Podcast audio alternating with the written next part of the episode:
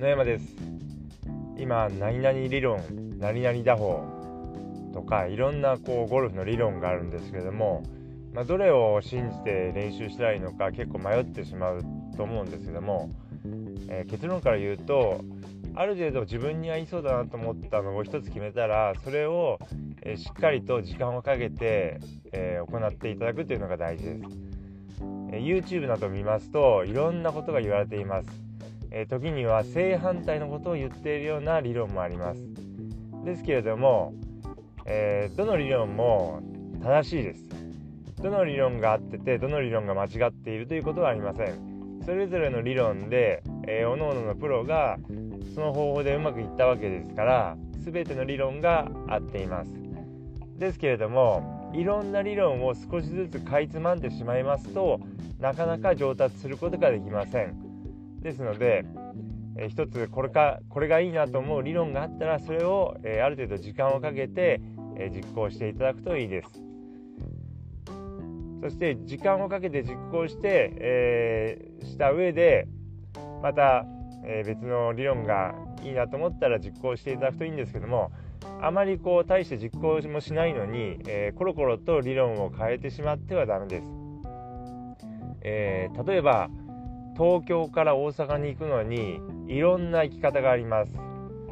え飛行機新幹線、え車、まあ、代表的な、え移動の仕方だとその3つだと思うんですけども、えある人にじゃあえ大阪に行きたいんだけどどうやって行ったらいいですか？って聞いた時に、え羽田空港は、えあっちだからここを右に曲がったらいいよと言います。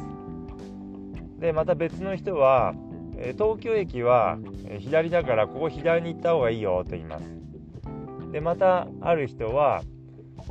ここまっすぐ行ったところにレンタカー屋さんがあるからそこで車を借りて大阪に行ったらいいよと言います。そうすると、え、どこに行っていいのか分かんなくなってしまいます。ですのでなかなか、えー、大阪に着くことができません。ですのでもうある程度、え、これという理論を決めたらそれをしっかりと実行するようにしてください。そうしないとなかなかスムーズに上達することができません。結構理論によってはあのポイントポイントまあ一部分だけを取ると全く正反対のことを言っている場合もあります。ある A という理論では、えー、例えば、え、手首を、え、あまり使わないっていうような、えことを言いますしまた別の B という理論では、え手首はしっかりと使ってというような全く別の正反対のことを言うような場合言っているような場合もありますので、え一部分だけを切り取って、え、実行するのではなくてもうこれだと思う理論が決まったらですね、えー、その理論を1から10まで全て、え行うようにしていただいた方がいいです。